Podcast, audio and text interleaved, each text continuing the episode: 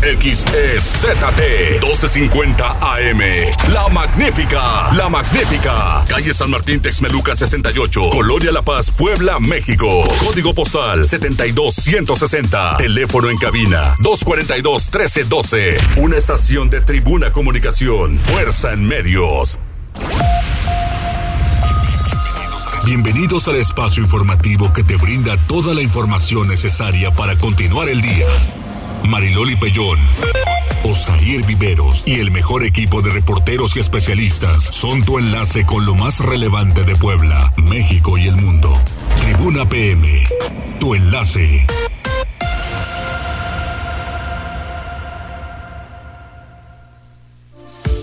¿Qué tal? Muy buenas tardes. Me da mucho gusto saludarles en este jueves 8 de julio de 2021. Hay información importante en las últimas horas. ¿Cómo estás, Osair?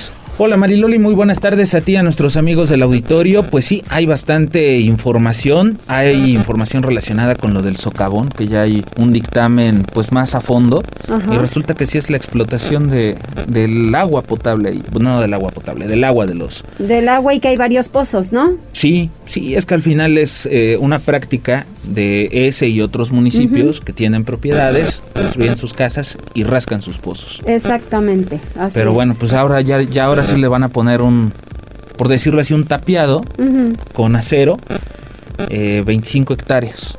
Porque ya encontraron, sí. Es mucho, es mucho, es mucho. Pero para más seguro, para que ya la gente también deje de, de ir a este lugar turístico. O de escribir tonterías, ¿no? Como la de los niños que se fueron. Esa es la verdad, que dejen de acelerar a la gente. Yo creo que también hay compañeros de medios que bájenle tantito de tono, ¿no? Si ya el gobernador dijo que no los insulten, no insultes, muchacho. Al rato le preguntaremos a Neto, pero sin espectadores Tokio. Qué horror. muy bueno quién, el Mundial o Ricky Martin. Los dos. sí, coincido contigo. ¿Verdad que sí, Avi? Los dos, por supuesto. ¿Cuáles son las líneas? que se comuniquen con nosotros el número en cabina 242-1312, la línea de WhatsApp 2223903810 o escríbanos en redes sociales. En Twitter nos encuentra en las, en las cuentas de arroba noticias tribuna, arroba mariloli y arroba viveros-tribuna.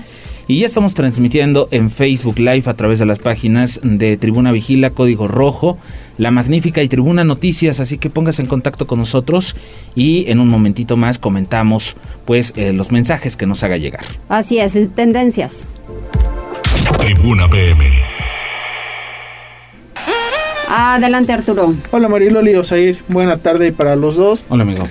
Tenemos varios temas bastante interesantes, Loli, que tocar este día y uno que sin duda alguna, sobre todo el día de ayer por la tarde, tarde noche, pues marcó como una tendencia pues bastante importante fue lo ocurrido en Tuxtla Gutiérrez, ah, Chiapas, donde se registró una balacera pues bastante bastante fuerte. Digo, ya por lo menos he visto unos 15, 20 videos diferentes de momentos previos de gente que logró capturar en video.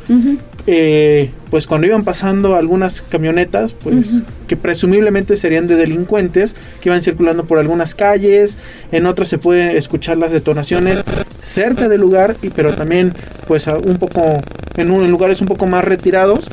Eh, hay otras más donde podemos ver los instantes eh, posteriores a esta balacera en la que murieron seis personas y se comenta que uno, bueno, entre los fallecidos estaría un exjugador del club Jaguares de Chiapas y el esposo de una Miss Chiapas. No se menciona nombre ni nada, pero estarían involucrados. Bastante interesante. Uno de los videos que más me llamó la atención es justamente eh, uno en el que un policía llama a pues algunas personas que estaban grabando que en el video se apreciamos que dicen que son de medios a que se retiren del lugar, no porque no quieran que hagan su trabajo, sino por seguridad en caso de que fueran una a bala perdida, imagínate.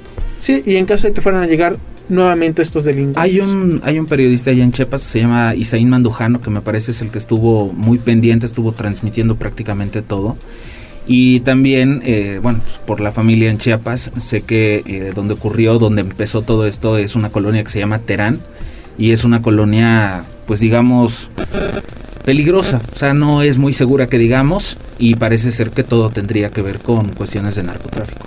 Sí, claro, digo, también vemos por ahí las camionetas que estuvieron involucradas. Sí.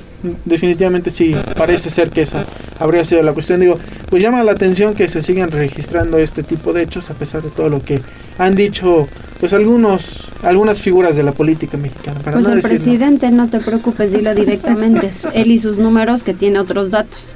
Sí, se han peleado mucho esta semana y la semana pasada, pero bueno, ahí están los hechos que se registran pues todavía todos los días en nuestro país de manera lamentable. Pasando a otras noticias, Loli, te comento también que pues esta mañana comenzó a hacerse tendencia eh, Vicente Fernández porque, se dio a conocer que fue hospitalizado luego de presentar fiebre, dolor corporal y malestares estomacales. Se descartó que fuera COVID y ya hace unos minutos eh, apareció un video en redes sociales en el que comenta que pues está enfermo de las vías urinarias, pero bueno, sí llamó la atención porque pues mucha gente pensó que ya se iba a ir, hay que recordar que tiene 81 años, incluso nuevamente Chabelo comenzó a hacer tendencia porque estaban diciendo, haciendo estas bromas de que pues primero se iba a ir Vicente y no Chabelo. Ya sabemos que esto también siempre es eh, tendencia cuando... No, oye, y es que además en, en una semana y media Silvia Pinal eh, después de Silvia, don Eric del Castillo y ahora eh, Vicente Fernández, ¿no? Entonces como que... ¿Y los tres que serán de la misma edad, aprox? Por ahí van, ¿no? Sí, ahí, ahí va Bueno, ya pasan los 70 los tres. Doña Silvia raya 90, ¿no? Más o menos. Sí, y bueno, para finalizar, eh, algo que tiene que ver con la mañanera, porque sin duda alguna creo que muchos nos despertamos viendo algunas imágenes, no solamente en Twitter, sino también en Facebook e incluso en Instagram. Yo en un principio pensaba que pensé que se trataba de Photoshop, pensé que era alguna broma del internet, pero no. Resulta que esta mañana el presidente Andrés Manuel López Obrador puso en, en la mañanera este video que se hizo pues bastante viral hace poco más de un mes en el que vemos a Cristiano Ronaldo rechazando dos Coca-Colas que se encontraban en la mesa durante una conferencia de prensa, las quita y dice agua, Coca-Cola no. Y bueno, lo que comentaba el presidente era justamente que debido a la pandemia y al encierro derivado de la misma, pues ha habido mala alimentación, falta de ejercicio entre niños y adolescentes, lo cual ha pues provocado que incremente el índice de obesidad en nuestro país nuevamente. Entonces que pues era prácticamente de entender que hace falta una campaña para pues prevenir este tipo de males. Menciona que esta imagen de Cristiano Ronaldo pues dice más que mil palabras, dice más que mil eh, tomos de libros, lo, puso como ejemplo y al final dice pues tengan para que se entretengan. Ah, sí. Ay, presidente, pues está muy mal en las noticias de última. Sí, digo. Increíble, pero cierto, sí fue real, que hoy Cristiano Ronaldo... Sí, yo pensé lo mismo que tú y me metí a buscar de qué se trataba. Digo, el mensaje no me parece malo. No. el mensaje no me parece malo, pero de pronto me llama la atención cómo utiliza la, la mañanera para hacer todo este tipo de, de eventos, ¿no? El día que no ventila a los compañeros de, los medios, eh, empieza con cosas que creo no son las que necesitaría informar o debería informar. No son relevantes si hubiera metido a fondo en el tema de Chiapas, por ejemplo. Sí, claro. ¿No? Pero bueno, ahí está lo que Muy bien. todos los días. Gracias, Arturo. Que tengan excelente tarde. 89 años tiene Silvia 89, te digo, raya los 90. Así es, vamos con Lucía López. Tribuna PM. Adelante, Uciel, te escuchamos desde la DERI. Hola, muy buena tarde. Los saludo con mucho gusto y a todo el amable auditorio de Tribuna PM desde las instalaciones de la Secretaría de Seguridad Ciudadana. Compartimos el reporte vial en este jueves encontrarán tránsito fluido en circuito Juan Pablo II, desde la 24 Sur hasta Boulevard Capitán Carlos Camacho Espíritu y sobre la 105 Poniente entre la Avenida Nacional y la 16 de, septiembre. Además, hay muy buen avance sobre la Avenida 15 de Mayo, desde Boulevard Norte hasta Boulevard Esteban D'Antuñano. Por otra parte, tomen sus precauciones ya que se presenta carga vial en Boulevard 5 de Mayo entre la 7 Oriente y la 31 Oriente y sobre la 25 Sur desde la 21 Poniente hasta la 35 Poniente. Además, hay carga vehicular sobre la 19 Norte Sur desde la 10 Poniente hasta la Avenida Juárez. Amigos de la auditoría, hasta aquí el reporte y no olviden mantenerse informados a, eh, a, través de nuestras cuentas oficiales en Facebook, Twitter e Instagram. A todos nuestros amigos de Tribuna PM que tengan una excelente tarde. Muchas gracias, Uciel. Son las 14 horas con 11 minutos. Ahora sí que dice el Instituto Politécnico Nacional y antes estamos a cuántos grados centígrados, 21 grados centígrados, ya salió el sol en algunos lugarcillos, entonces tómelo en cuenta porque en la mañana otra vez mega aguacero. Vamos contigo, Liliana. Gracias, Mariloli, buenas tardes, te saludo con gusto. El informe correspondiente a la primera fase de estudios en la zona del Socavón, realizado por científicos del Instituto Politécnico Nacional, reveló que el hundimiento se originó debido a la extracción de agua así como a las fluctuaciones en las precipitaciones pluviales, informó la secretaria de Medio Ambiente Beatriz Manrique Guevara. Detalló que originalmente se cuenta con el registro de 47 pozos en la zona. No obstante, actualmente es imposible saber cuántos hay, porque es una práctica común entre los habitantes de Juan de Bonilla rascar sus pozos en propiedades sin notificar a la autoridad. Lo que sí se sabe es que el 80% de estos se utiliza para la agricultura, el 5% para la industria y el 15% son de uso doméstico. Escuchemos lo que explicaba estudio arroja que de acuerdo al REPTA hay registrados y publicados 47 pozos. Sin embargo, en el trabajo de campo en los estudios presenciales y en las entrevistas con la población se han encontrado muchísimos pozos más artesanales y de mayor calado también, para uso doméstico en los domicilios y para uso agrícola. Respecto de las lluvias, se explicó que en los últimos tres años se registró una sequía en la zona que implicó una disminución del 75% en las, en las precipitaciones pluviales. Este año, sin embargo, las lluvias incrementaron un 85%, fenómeno que contribuyó de manera directa en la formación del hundimiento. Y eso es lo que explicaba. Escuchemos. Además de las condiciones del suelo que presentan una extracción intensiva de agua y que esto ha arrastrado los limos o las arcillas, que es el elemento que cohesiona la tierra y deja solamente las arenas de distintos volúmenes.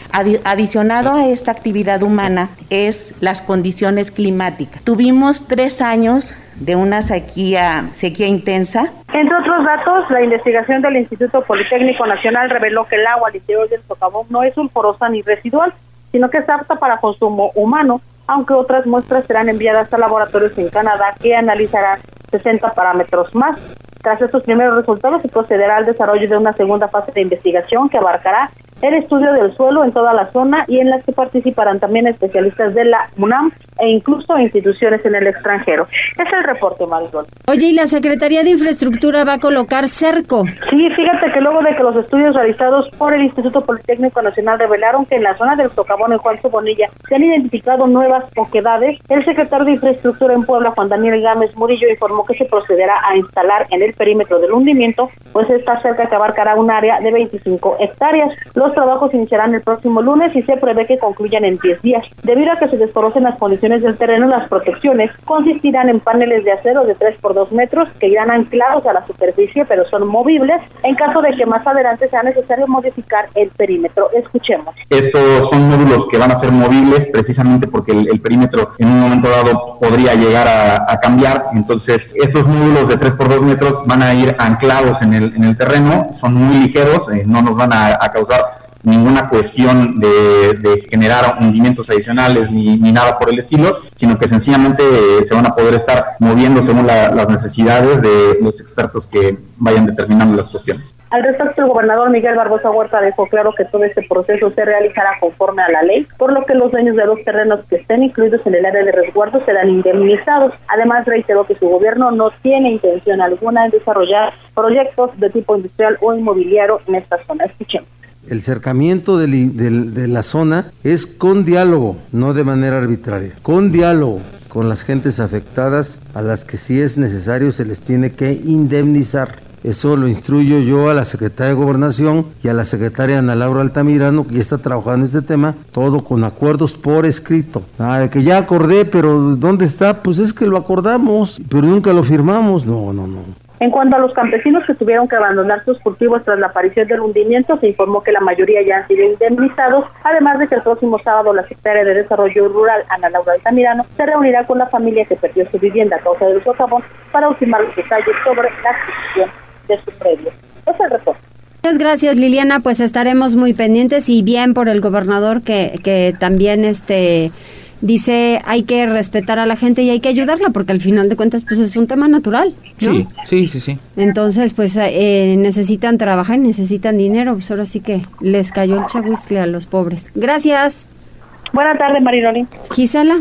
Vamos con temas de la capital en octubre. Será el último informe de labores de Claudia Rivera, pero el día, hora, lugar y formato todavía está por definirse. Gisela, ¿cómo estás? Buena tarde. Así es, Osair, te saludo con mucho gusto, igual que a nuestros amigos del auditorio, y te comento que pese a que se encuentran definiendo el día, la hora, el lugar y también el formato en el que se va a desarrollar, Claudia Rivera Vivanco, presidenta municipal de Puebla, señaló que su tercer informe de labores se llevará a cabo en octubre. En entrevista, la edil informó que alista los preparativos para su último informe de gobierno, una vez que, destacó, en caso de continuar con semáforo verde, se podría realizar con un mayor aforo en comparación con el año anterior. Rivera Vivanco dejó en claro que dicha rendición de cuentas es por ley, por ello se debe llevar a cabo sin contratiempos. Escuchemos parte de lo que mencionaba. Hemos considerado como marca la ley en el mes de octubre llevar a cabo el informe, el tercer informe de gobierno. Todavía estaremos definiendo las fechas y el formato en el que lo vamos a hacer pero algo de lo que nos ha caracterizado desde el primer informe es la convocatoria y la pluralidad, digamos, en los, en los y las asistentes y eh, sí continuamos en semáforo verde, sí continuamos con estas medidas y que además está pronosticado, proyectado, mejor dicho, que en octubre ya esté la cobertura universal de la vacunación en toda la población de nuestro país de 18 en adelante.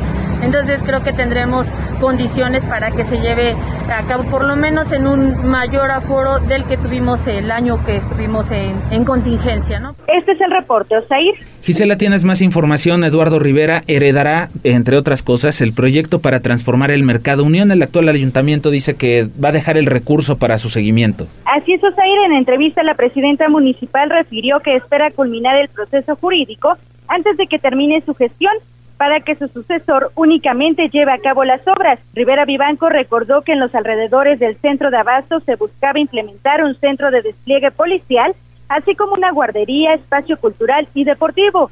Sin embargo, no se concretó por la intervención de la 28 de octubre. Así lo decía. Y pasa por varias etapas, entre ellas el proceso de expropiación que se arrancó, que todavía no concluye, pues sí, sabíamos que era un proyecto de mediano eh, plazo, eh, porque tiene que pasar por un proceso legal, por un proceso jurídico de expropiación del espacio, de dignificar el, eh, digamos que la misma zona.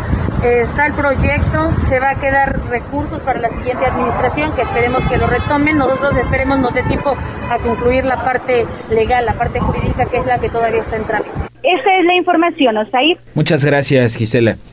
Vamos con Pili Bravo. El Congreso del Estado avala la decisión de la Suprema Corte de Justicia de la Nación que declara inconstitucional penalizar a mujeres víctimas de violación por abortar en Puebla. Es ley. Pili. Sí, gracias Mariloli, buenas tardes. Bueno, pues así es. Fíjate que eh, la decisión de la Suprema Corte de Justicia de la Nación de permitir el aborto cuando es producto de violación fue avalado en Puebla eh, porque el Código Penal lo permite también en caso de que esté en riesgo la vida de la madre o que presente eh, alguna deformación el feto. Esto lo señala la diputada Nora Merino Escamilla, presidente de la Junta de Gobierno del Congreso, quien dice. El tema del aborto, en Puebla ya tenemos un marco jurídico que habla al respecto. Claro que abona a todo lo que se ha venido empujando por parte de los colectivos feministas. Yo sí quiero decirles que hemos hecho, y lo vuelvo a repetir, todo el trabajo desde, la, desde la presidencia de la Junta de Gobierno para poder dar las condiciones y para poder apoyar este tema de los colectivos. Ahora el tema está en las comisiones, pero lo ha dicho muy claro la presidenta de Procuración. También tiene que medir cómo está el ánimo y cómo está la votación, cómo van caminando cabildeo con su propia comisión. Por eso es que las iniciativas siguen en ese, en ese mismo estatus dentro de las comisiones. Será la siguiente semana cuando se defina qué es lo que va a suceder. Y bueno, es que en el Congreso del Estado eh, se encuentra el estudio de la iniciativa para legalizar la interrupción del embarazo antes de la décima segunda semana, que sigue en estudio por parte de las comisiones de Procuración de Justicia, de la Comisión de la Familia, de la Salud y de Derechos Humanos, que no se ponen de acuerdo la presidenta de la Junta de Gobierno dijo dar respuesta a las integrantes de los colectivos feministas que no quitan el dedo de renglón, pues para exigir que esta legislatura resuelva. Sin embargo, insiste que eh, la diputada presidenta es que, bueno, pues el tema ya está en poder de las comisiones y esperan que la próxima semana pues se pueda resolver. En la sesión ordinaria del Congreso de hoy, Fíjate que se desahogaron también diversos puntos de acuerdo. La presidenta de la Junta descartó la posibilidad de llamar a una sesión especial al auditor Francisco Romero señalado de otorgar auditorías de ayuntamientos a despachos particulares y preferidos, por lo que dijo corresponde a la comisión instructora realizar esa investigación. También al principio de la sesión, la presidenta de la mesa directiva, María del Carmen Cabrera, señaló la ausencia de diputados como Emilio Maurer, Vianey García Romero, Mónica Rodríguez de la Vecchia y José Juan Espinosa Torres, que bueno, los tres primeros externaron eh, causas por las que no asistieron a la sesión, no así la del diputado José Juan Espinosa Torres, que eh, pues de manera virtual quiere continuar, sin embargo pues no ha aclarado la razón por la que no está presente. Por eso la directiva le recomendó que deberá presentar un justificante médico para validar la ausencia en las sesiones posteriores. El diputado ha señalado que está fuera del país por razones de salud, pero ahora deberá presentar realmente su estado médico para que se pueda validar en el Congreso. Hasta aquí el reporte. Oye, Pili, ¿qué pasa con las pensiones? Ah, mira, este es otro asunto. En el centro, eh, pues fíjate que esta mañana hubo una movilización ahí frente a Correos. Y bueno, pues eh, es que los son trabajadores jubilados del Instituto Mexicano del Seguro Social que dicen desde el año 2015 pues están eh, solicitando que sean atendidos por el gobierno federal y por la dirigencia del propio instituto para pues revisar el estado de las pensiones porque aseguran son muy bajas y que en la actualidad por todo el coste de la vida pues no les resulta ni siquiera digno. Por eso están solicitando al instituto pues eso, que se atienda la demanda de este Frente Nacional de Jubilados. El reporte. Muchas gracias, Pili. Vamos a hacer una pausa. ¿Tenemos gente conectada ya, Arturo? ¿No? Vamos a hacer una pausa y regresamos enseguida.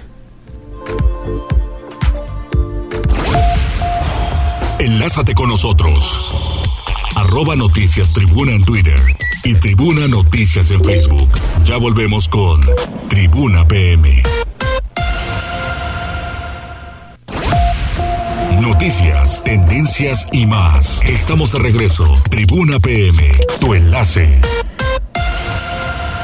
Continuamos en Tribuna PM y me da muchísimo gusto el recibir a Lourdes Rosales, quien es la titular de la Secretaría de Seguridad Ciudadana. ¿Cómo estás, Lourdes? Se cortó. Ay, se cortó.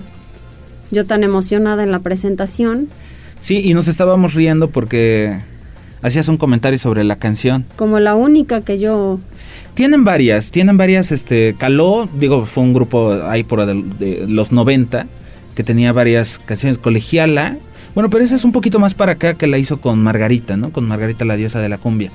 Pero de las canciones de sus discos noventeros, creo que esta es la mejor y es la que pues más gente reconoce. Muy sexy. Formas de amor. ¿Cuántas chicas son? Dos. ¿Dos? Una de ellas con cuerpazo, ¿no? ¿Las eh. dos? Ah, el cóndor. Las dos, hasta le brillan. María Caruna se llama, creo. María, María Cuerpazo. Cuerpazo. Sí, muy este. Claudia Yarto también. Exacto.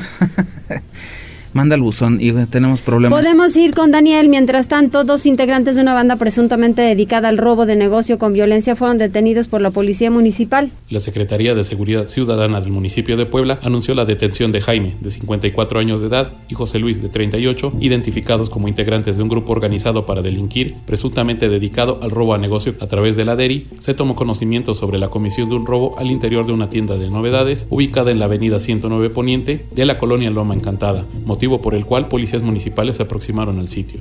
Una vez en el punto, los elementos se entrevistaron con una empleada del establecimiento, quien señaló a los ocupantes de un vehículo marca Volkswagen tipo Jetta color negro, mismo que carecía de la placa de circulación delantera, como responsables de desapoderarla de dinero en efectivo, un teléfono celular y mercancía diversa. En consecuencia, se implementó el protocolo de búsqueda para localizar la unidad y los tripulantes. Derivado de una exitosa coordinación institucional, efectivos del grupo Rocas y del grupo de intervención proactiva detectaron la presencia del automóvil sobre la diagonal de Defensores de la República a la altura de la colonia Arboledas sección Fuentes, razón por la cual se a la pronta detención de los dos adultos y el aseguramiento de la unidad. Además, se recuperó parte de lo robado. Con base en labores de inteligencia policial, se presume que los individuos estarían relacionados en la comisión de un robo contra una estética suscitado en la colonia Shonaka el pasado 7 de julio. Finalmente, los dos indiciados y elementos materiales probatorios quedaron a disposición del agente del Ministerio Público para la apertura de la carpeta de investigación correspondiente. Muchas gracias, Dani. Ya está en la línea telefónica la titular de la Secretaría de Seguridad Ciudadana, Lourdes Rosales. ¿Cómo estás, Lourdes? Qué gusto saludarte. Bien, Mariloli, buenas tardes. Un gran saludo a ti y a tu auditorio y estoy a la orden. Muchas gracias, Lourdes. ¿Qué balance podemos hacer de la Secretaría hasta este momento? Porque poco podíamos hablar cuando estaba el, el proceso electoral, pero sí hay mucho que contar de la Secretaría. Claro que sí, nosotros seguimos trabajando y tenemos en este momento programas muy importantes. Creo que uno de estos que viene a beneficiar a la ciudadanía es el programa gratuito de tatuado de autopartes. Entonces quiero aprovechar tu espacio para invitar a los ciudadanos que están tatuando los vehículos, las calaveras, los espejos, los rines, los faros, sin costo alguno, con el propósito, con el objetivo, obviamente, de reducir el robo de autopartes. ¿Y cómo les ha dado resultado? ¿La gente sí se ha animado a tatuarlos? Claro que sí, ya se han estado presentando, es muy simple, lo único que deben de llevar es una copia de su comprobante con domicilio en Puebla, es un programa para los capitalinos, entonces sí es importante que se tenga su domicilio en Puebla, una copia de su identificación, están desde las 11 de la mañana hasta las 19.30 de la tarde-noche. En este programa de tatuados nos encontramos en cinco puntos de la ciudad.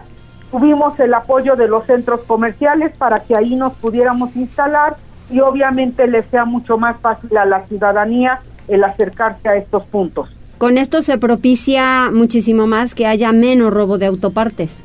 Claro, al estar tatuado tienen una protección, en el mercado negro se reduce considerablemente el, valor de esa pieza tatuada y también tenemos que en el caso de que se robasen, sí podemos demostrar la propiedad de esa autoparte y consolidan una carpeta de investigación. Secretaria, en este momento tienen el número de cuántos vehículos ya han podido tatuar y en cuántos casos han encontrado a lo mejor alguna autoparte mediante este sistema a ver, permíteme, ahorita te pido los datos, todos los días se están este, tatuando vehículos, por lo tanto el número de vehículos tatuados va, va creciendo considerablemente. Nosotros tenemos planteado el poder tatuar cuando menos 32 mil vehículos. Entonces todavía estamos a tiempo de, de que lo esté haciendo la ciudadanía, sin costo alguno, estamos avanzando día a día. Lourdes, de repente en las madrugadas estamos viendo, ya sabes, cortinazo, cristalazo, en la 31 Poniente hace dos días, eh, en esta de motos, en un lugar de motos, y ahí inclusive tienen una, una patrulla. Eh, ¿cómo, ¿Cómo ha venido esto? ¿Disminuye o no disminuye? ¿Cómo va el número? Los datos oficiales nos van demostrando que la incidencia en los comparativos mensuales sigue disminuyendo. Como yo siempre he dicho, es un trabajo de todos los días, de 24/7. Tenemos vehículos que eh, eh, delitos que se encuentran a la baja y en algún momento tenemos alguno que repunta. Reforzamos, mejoramos nuestras estrategias para seguirnos enfrentando al tema. Oiga, secretaria, eh, le quiero cambiar un poquito el tema, sobre todo porque hoy estábamos platicando en la mañana con Norma Pimentel sobre esta rueda de prensa que dieron el día de ayer en el ayuntamiento y me parece que han trabajado entre las secretarías para atender este problema de la violencia familiar, la violencia de género. Y entonces ellos daban estas cifras, por ejemplo, de que todos los, eh, principalmente los domingos, aumentaba el número de reportes en determinado horario, que iba, me parece, de las 9 de la noche a la 1 o 2 de la mañana, y que, este, bueno, en la mayoría de casos se enfrentaban a dos problemas. El primero de ellos, las, las peticionarias, las agraviadas, muchas veces no quieren, no quieren presentar la denuncia ahí que procede o cuál es el, el, mensaje que ustedes como secretaría podrían darle a la gente. Y la otra es, eh, ella, ella no me pudo dar esa información, se la pregunto a usted. En este caso, las personas que cometen este tipo de ataques, de los datos que ustedes tienen, ¿estarían bajo el influjo de alguna sustancia, de alcohol, de alguna droga? Mira, te voy a dar este, la perspectiva desde la Secretaría de Seguridad Ciudadana. Nosotros siempre hemos estado trabajando para reducir este número de, de delitos, el de la violencia familiar y de género. Conformamos una unidad que está exclusivamente destinada a la atención de este tipo de incidentes. Como primer respondiente, tenemos, llegan, están distribuidos en las 10 zonas operativas y ante un llamado de esta naturaleza, esta unidad es la que se presenta como primer respondiente y al mismo tiempo se está haciendo también el despacho de la unidad de atención a víctimas, que ella trabaja de manera coordinada con un psicólogo, con un abogado y también con un compañero policía. Esa es la manera en que en términos operativos nosotros nos movemos para la atención de estos incidentes, que en nuestra estadística por lo general son eventos que inician a partir de los días jueves, viernes y el sábado. Si hay presencia de alcohol, sí, sí hay presencia de alcohol y ese es uno de los detonadores del mismo. Siempre que la mujer quiere proceder, nosotros le damos el acompañamiento respectivo eh, con la Fiscalía General del Estado para que pueda establecer la denuncia correspondiente. Entonces, es la manera en donde nosotros siempre hemos estado trabajando este tipo de eventos. Tan complicado que ha resultado porque si bien es cierto que esto no, no surge con la pandemia, sí se incrementan los casos en pandemia.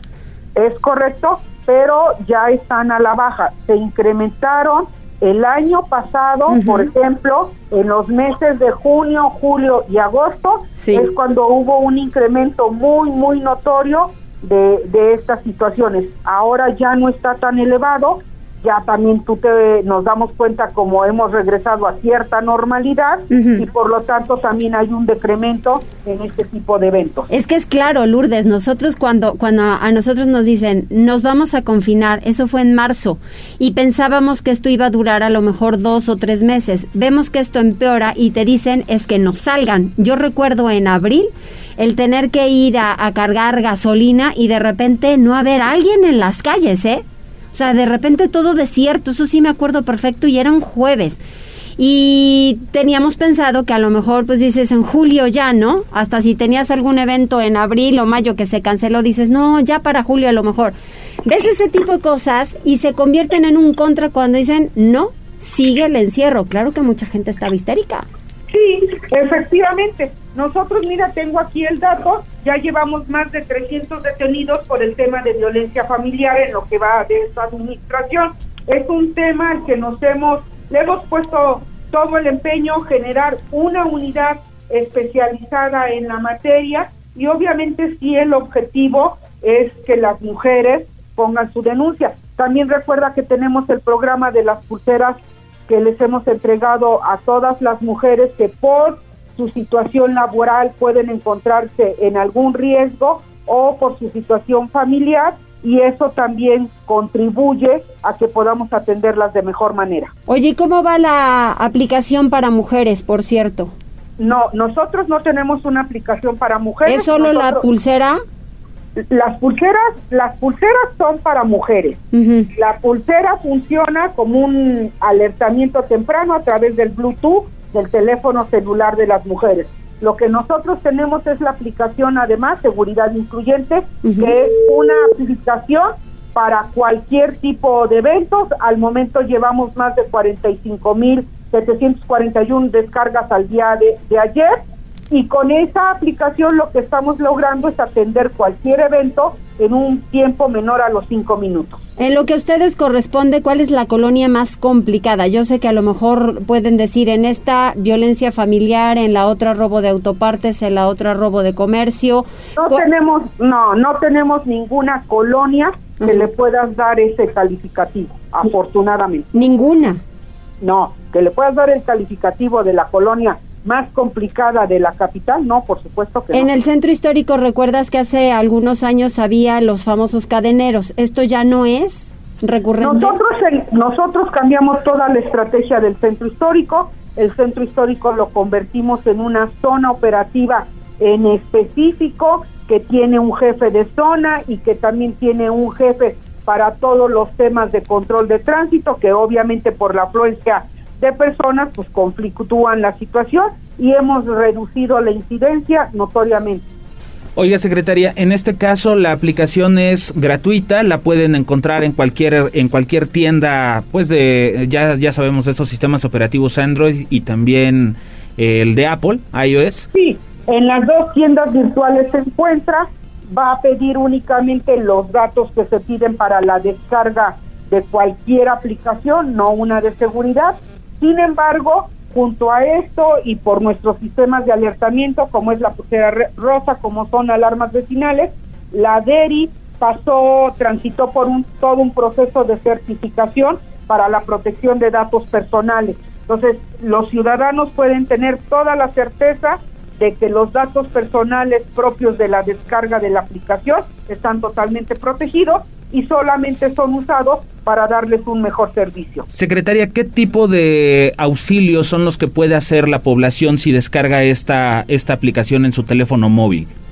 Cualquier tipo de auxilio policial o bien también puede utilizarla para solicitar las grúas, por ejemplo, de la corporación que siguen dando el servicio gratuito también pueden utilizarla para revisar si una infracción que en ese momento eh, les estén cometiendo funciona correctamente, cuál es el costo de, la misma infracción, si quieren reportar algún tipo de queja sobre el comportamiento de algún compañero de la corporación, también lo pueden hacer a través de la aplicación. Siguen los patrullajes, Lourdes, a todas horas.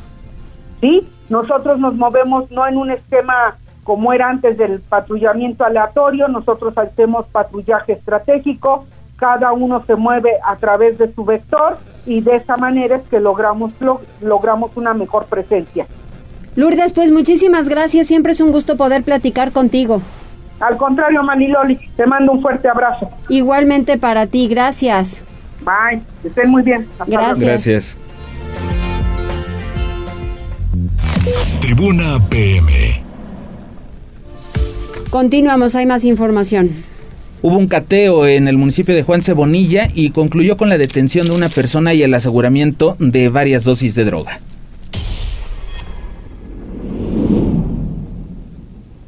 La Fiscalía General del Estado de Puebla llevó a cabo una orden de cateo en Juan Cebonilla por la presunta comisión de delitos contra la salud. En la intervención aseguró a un hombre y más de 60 dosis de estupefacientes. Con autorización judicial, el 15 de junio del 2021, elementos de la Agencia Estatal de Investigación ingresaron a un inmueble en la localidad de Santa María, Zacatepec, del municipio Juan Cebonilla, para desahogar diligencias respecto a una investigación en curso. En el lugar, el personal de la Fiscalía detuvo a Kevin Michael, de 18 años de edad, y aseguró 60 bolsas con cristal, cuatro envoltorios con marihuana, un chaleco y un arma de fuego tipo escopeta con ocho cartuchos sutiles. Luego de recabar y presentar datos de prueba ante el juez de control, la Fiscalía Especializada en Investigación de Delitos de Alta Incidencia obtuvo la vinculación a proceso del imputado por delitos contra la salud en su modalidad de posesión con fines de suministro del narcótico denominado marihuana y metanfetamina. Kevin Michael permanecerá en prisión preventiva justificada como medida cautelar.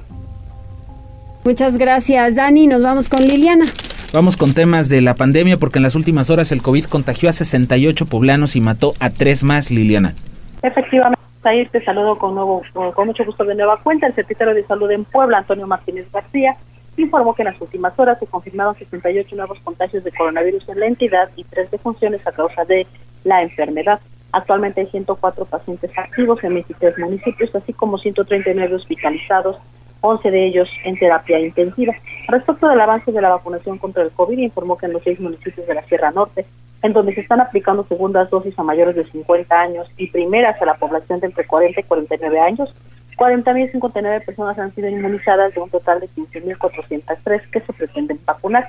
El funcionario agregó que en las próximas horas se espera el arribo de 98.000 dosis del biótico de la marca Sinovac y se trata de aquellas que debían liberarse desde el fin de semana pasado y que ya cumplieron con los procesos de control de calidad, además de 20.000 unidades de laboratorio Vamos a escuchar parte de lo que decía el funcionario. Tenemos hasta el momento 148.196 muestras procesadas, con un acumulado de casos positivos de 87.588, teniendo 68 casos activos nuevos en comparación al día de ayer. Tenemos casos ambulatorios y hospitalizados, 104 distribuidos en 23 municipios. En lo que respecta a la hospitalización en todo el sector, tenemos 139 pacientes hospitalizados y 11 de ellos requieren de ventilación mecánica asistida.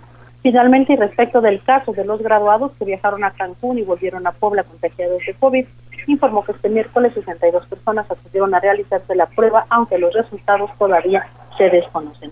Es el reporte. Muchas gracias Liliana, son las 14 horas con 45 minutos, nosotros vamos a la pausa, le recordamos que puede ponerse en contacto con nosotros, el número en cabina 242 1312 y la línea de WhatsApp 22 23 90 38 días. Volvemos. Enlázate con nosotros.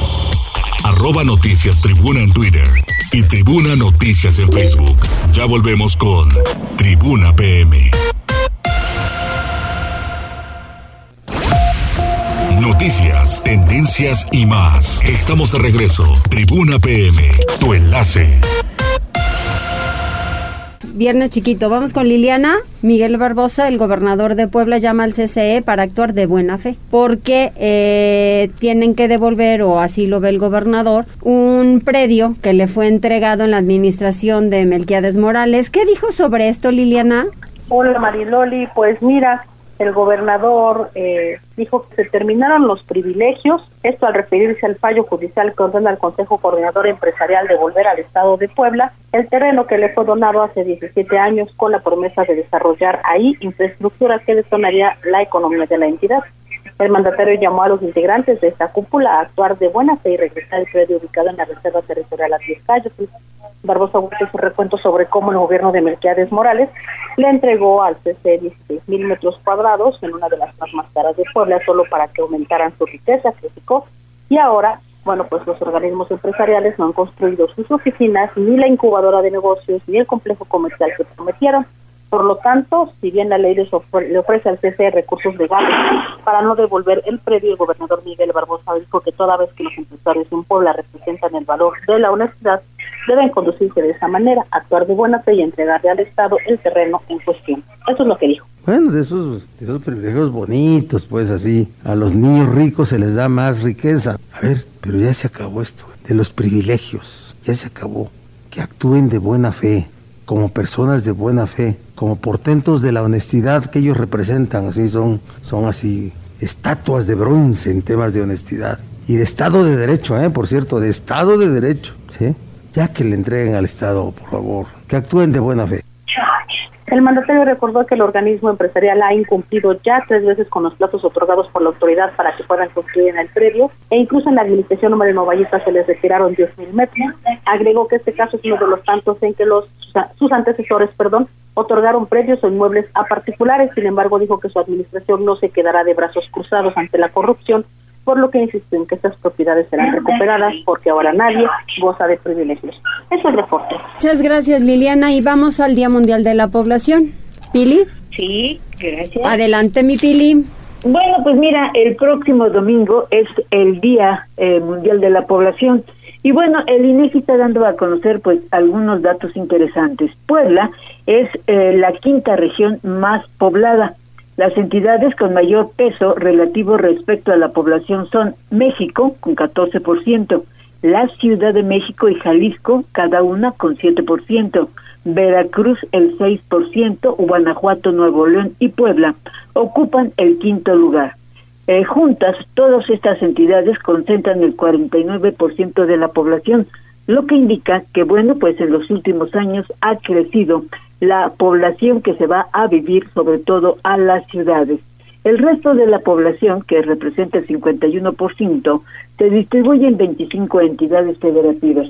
Y fíjate que, bueno, pues sigue siendo la zona centro, pues la que más atrae en este documento que presenta el INEGI, señala que la distribución territorial de la población es un aspecto importante para el desarrollo de las regiones, sobre todo en comunidades pequeñas y dispersas, donde, donde es pues difícil el acceso y la proporción de los servicios, Por eso, eh, pues es importante que los gobiernos del Estado pues tomen en cuenta pues este crecimiento de la población que es muy importante. En la conmemoración del Día Mundial de la Población que te repito se celebra este próximo domingo bueno pues se destaca eh, por ejemplo que la población de los niños pues sobre todo está aumentando pero sobre todo se están yendo toda la población joven hacia las ciudades en busca sobre todo de mejores condiciones de vida el reporte. Pues sí, por ejemplo, aquí en Puebla, con el asunto de las universidades, muy buenas universidades, pues vienen para acá muchos chavos.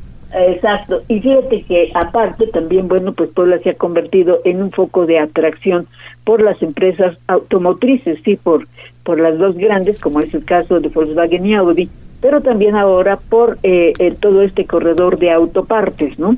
Exacto, pues tienen mucho lugar a donde también practicar, ese es un tema importante. Pues bueno, así está la población, somos la quinta región más poblada y seguramente eh, ante el crecimiento de nuestra población pues también se van a requerir mejores servicios como es el caso de vivienda que es un tema muy muy importante y de servicios como es el de agua potable, energía eléctrica que son pues los brazos torales de los servicios públicos. Gracias Pili. Hasta luego. Mariloli, pues vamos con saludos, pero también con servicios sociales. Fíjate que a través de WhatsApp nos hicieron llegar un servicio, ojalá que la gente pueda ayudar. Dice que eh, hay que apoyar a una joven que fue expulsada de su casa por denunciar un intento de violación en su núcleo familiar. Ella afortunadamente está recibiendo apoyo por parte de una familia que le está dando asilo. Sin embargo, lo único que tiene puesto, que es lo que tiene en este momento, es eh, necesita, por eso necesita ropa, zapatos, accesorios de uso personal e higiene. Requiere eh, de ropa, talla grande o mediana, holgada, zapatos del número 4, ropa interior mediana y también necesita materiales para que pueda cocinar postres para vender y tener un ingreso porque busca salir adelante con su esfuerzo. En estos momentos está pasando una situación muy difícil y nos están diciendo que si alguien quiere ayudar a esta joven, puede comunicarse con la familia Fernández al número 2224 55 25 57 y eh, bueno, es información que está compartiendo el DIF municipal, así que si usted puede ayudar, por favor, hágalo. Esta chica pues la está, la está pasando complicada. También nos están preguntando la terminación 8399 si eh, alguien sabe dónde se puede conseguir la vacuna del papiloma humano para las niñas de 10 años en adelante, esto, bueno, pues ya le mandamos un mensaje al secretario de salud para ver si nos apoya, sobre todo con el dato de a dónde pueden acudir con la vacuna. Ojalá que antes de que concluya el noticiero lo podamos apoyar y si no, bueno, le hacemos llegar a esta terminación la información que eh, nos comparta la autoridad. Pues ojalá que así sea. Esta chica ya denunció, ¿verdad? Sí, está ahorita eh, la, que necesita, el apoyo. Sí, me parece que sí. Eh, la información nada más nos está pasando el DIF, es que está con la familia y de lo que necesita, porque pues se salió de su casa y solamente se salió ahora sí que con lo que trae puesto. Sí, sí, sí. Cosme Herrera dice saludos, muy buen jueves a todo el equipo. Connie Ramos, saludos, Mariloli Osair, escuchándolos desde el inicio de este excelente noticiero. Muchas gracias, Connie. Maribel Vázquez, Megabaches en la 32 Poniente, entre 33 y 35 Nortes, la colonia Nueva Aurora ahí por el Boulevard Norte, pasando ahí la, ya cerca de la Capo. Sí, hay unos que están insoportables. Dice, ojalá y la gente sea consciente de dar vida y donar órganos. Los que necesitamos uno vivimos esperando que alguien done hoy. Excelente tarde, equipo de tribuna. Muchas gracias, Maribel. Gracias, Maribel. No, ya vamos con Ernesto a los deportes. Ok. Tribuna PM. Adelante, Neto, te escuchamos. ¿Qué tal Mariloli? ¿Qué tal Osair? Muy buenas tardes. Buenas tardes a todo el auditorio. Vamos rápidamente con información deportiva porque ya quedó definida la gran final, la gran final de la Eurocopa y es que ayer Harry Kane, otra vez en el alargue, terminó empujando el rechace tras malograr un disparo inicial a los 104 minutos, con lo cual los ingleses remontaron para derrotar 2-1 a Dinamarca en una prórroga de la semifinal disputada en el estadio de Wembley. Y es que Inglaterra estará regresando a su estadio nacional el próximo domingo a partir de las 2 de la tarde, tiempo el centro de México, para toparse con Italia en lo que será su primera final desde la Copa Mundial de 1966 en ese mismo recinto. Aquella es la solitaria consagración inglesa en un certamen internacional y es que en los 55 años posteriores Inglaterra perdió cuatro veces en las semifinales, ya sea en mundiales Eurocopas. Por todo ello, pues la victoria de ayer miércoles es una de las más importantes en la historia del fútbol inglés, algo que no consiguieron grandes jugadores como David Beckham, Wayne Rooney, Paul Gascon, Gary Lineker y las celebraciones pues fueron proporcionales a ese logro tras el silbatazo final. Kane se convirtió en el director del coro conformado por más de 60 mil espectadores, la mayor concentración para un evento deportivo en Gran Bretaña desde hace casi 16 meses cuando sobrevino el coronavirus y es que así Inglaterra pues está de fiesta pero pues ahora ahora tendrá que toparse con Italia ya mañana estaremos platicando el previo de este evento pero pues el dominio el dominio lo lleva el conjunto italiano que la desventaja que tendrá que afrontar es que lo hará en calidad de visitante. Mil aficionados procedentes de Italia estarán presentes el próximo domingo en Londres en lo que será la final de la Eurocopa. Mientras tanto, el árbitro uruguayo Esteban Ostojic estará dirigiendo el sábado la final de la Copa América entre Brasil y Argentina en el mítico Estadio Maracaná de Río de Janeiro. Ostojic, de 39 años e internacional desde 2016, será secundado por sus compatriotas Carlos Barreiro y Martín Sopi, mientras que el peruano Diego Aro pues será el cuarto árbitro. Vamos a la información a nivel de clubes porque el futbolista español Sergio Ramos llegó a París para unirse al conjunto parisino. El conjunto galo oficializó el fichaje y pues al, no lo presumen como si no lo adjudicaran la temporada 2021-2022. Vamos a la información del béisbol porque pues ayer le volvieron a pegar a los Pericos de Puebla tras una de siete anotaciones en la entrada y una de apertura por parte de Marco Carrillo, pues le dieron, le dieron la victoria a los Aeches de Guadalajara por pizarra de 3 a 2 sobre los Pericos de Puebla en el segundo juego de la serie. La victoria se la llevó Marco Carrillo en labor de siete entradas, aceptó ocho imparables y par de anotaciones, no dio pasaportes y ponchó a par de enemigos, mientras que la derrota fue para Joel de Paula. Hoy será el tercero y último de la serie a partir de las 7 de la noche y lo pueden escuchar aquí a través de la magnífica 1250 de AM.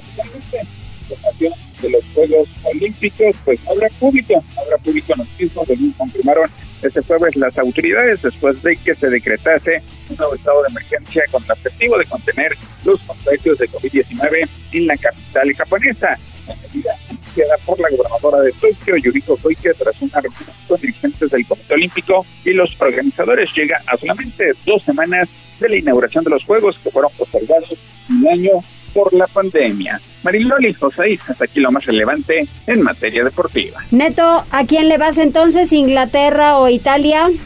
Me quedo con Italia. Yo también. Condor, ¿a quién le vas? ¿Inglaterra? Avi, Italia. Italia. Italia. Es lo mismo que habían preguntado ayer, ¿verdad? Entonces Inglaterra. no, porque todavía no teníamos el resultado, muchacho. Sí, ayer lo preguntaron, ayer también preguntaron. No, preguntamos, pero ¿quién pasaría? Porque todavía estaban jugando, ¿no? Inglaterra, Dinamarca jugaban todavía hasta ahora. O sea, sé que... ¿A quién le vas? habían dicho Italia ayer, está la grabación. Sí, pero ¿de quién terminaría? A esta hora estaban jugando. Discúlpenme ustedes, ¿el juego a qué hora acababa?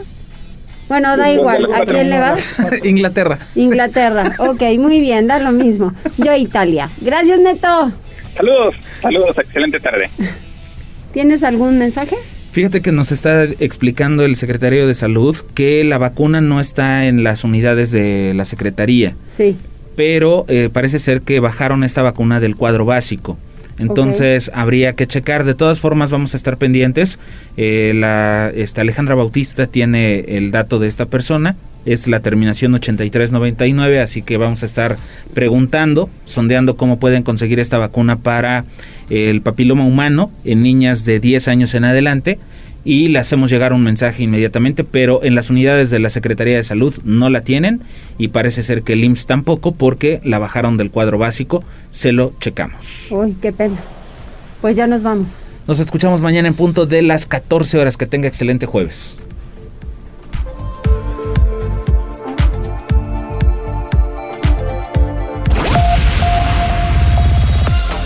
Gracias por enlazarte con nosotros.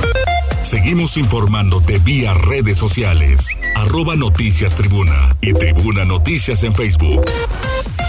Tribuna PM es un producto de Tribuna Comunicación. Fuerza en medios.